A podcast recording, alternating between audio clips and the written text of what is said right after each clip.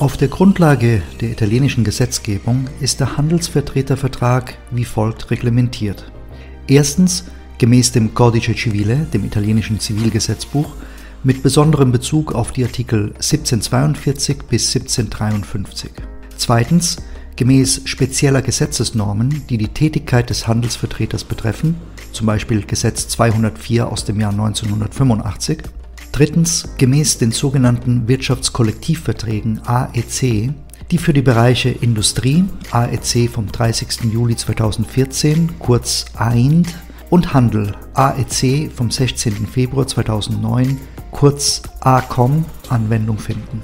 Die AEC werden hinsichtlich der Handelsbeziehungen dann angewendet, wenn folgende Voraussetzungen gegeben sind. Erstens, beide Parteien sind Mitglieder der jeweiligen Berufsverbände. Zweitens, es wird im einzelnen Handelsvertretervertrag von den Parteien ausdrücklich auf die AEC hingewiesen. Und drittens, die AEC werden stillschweigend per facta concludentia umgesetzt und sind damit integrierender Bestandteil des einzelnen Handelsvertretervertrages. Im Falle, dass die Parteien, die sich ausdrücklich zu den schlüssigen Richtlinien des AEC bekennen, nicht beabsichtigen, diese vollumfänglich anzuwenden, muss bei der Ausgestaltung des Handelsvertretervertrages darauf hingewiesen werden, um welche Klauseln es sich handelt und welche ausgeschlossen werden sollen. Werfen wir einen Blick auf die Abfertigung im Allgemeinen. Bei Beendigung der Geschäftsbeziehungen mit dem Handelsvertreter hat dieser Anspruch auf eine Entschädigung bei deren aktueller Regulierung Gesetzgeber und AEC unterschiedlicher Auffassung sind. In der Tat sieht der Gesetzgeber eine einheitliche Ausgleichsentschädigung vor, während die AEC drei verschiedene Formen der Abfertigung, die eventuell kumulierbar sind, vorsehen. Die erste Entschädigung sieht der speziell dafür gebildete Rückstellungsfonds, kurz FIR, vor, der für den Handelsvertreter bei seiner zuständigen Rentenversicherung Enasarco angesiedelt ist.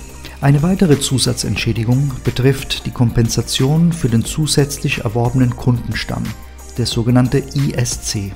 Die dritte Form der Entschädigung betrifft eine Prämienzahlung seitens des Geschäftsherrn, also des Unternehmers, für die erfolgte Umsatzsteigerung, die der Handelsvertreter während seiner Tätigkeit bewirkt hat, also eine leistungsbezogene Entschädigung oder meritokratischer Ansatz.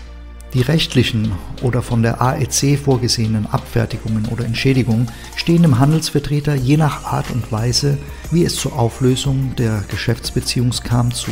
Einige Beispiele. Bei Rücktritt vom Vertrag seitens des Geschäftsherrn aus triftigem Grund steht keine gesetzliche Entschädigung, aber es steht der FIR zu. Bei sonstigen nicht belegten ordentlichen Gründen seitens des Geschäftsherrn steht die gesetzliche Entschädigung nach Artikel 1751 des Zivilgesetzbuches zu sowie FIR, ISC und meritokratische Entschädigung. Bei Rücktritts seitens des Handelsvertreters aus triftigem Grund steht die Entschädigung nach Artikel 1751 des Zivilgesetzbuches zu sowie FIR, ISC und meritokratische Entschädigung. Bei sonstigen nicht belegten ordentlichen Gründen des Rücktritts seitens des Handelsvertreters steht keine gesetzliche Entschädigung zu, aber der FIR. Bei Rücktritt seitens des Handelsvertreters wegen Behinderung oder Erkrankung, bleibender oder gesamthafter Invalidität steht die Entschädigung nach Artikel 1751 des Zivilgesetzbuches zu, sowie FIR, ISC und meritokratische Entschädigung.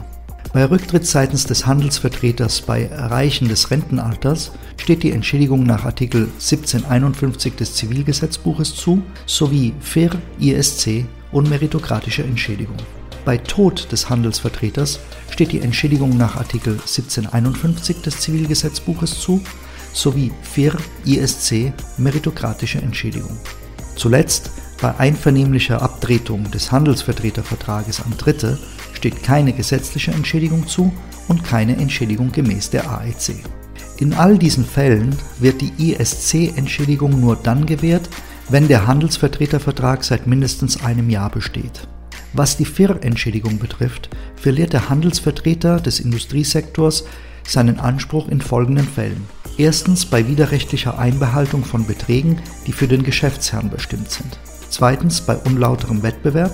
Drittens bei Zuwiderhandeln im Hinblick auf die Exklusivitätsklausel für den Fall, dass es sich um ein Einzelmandat handelt.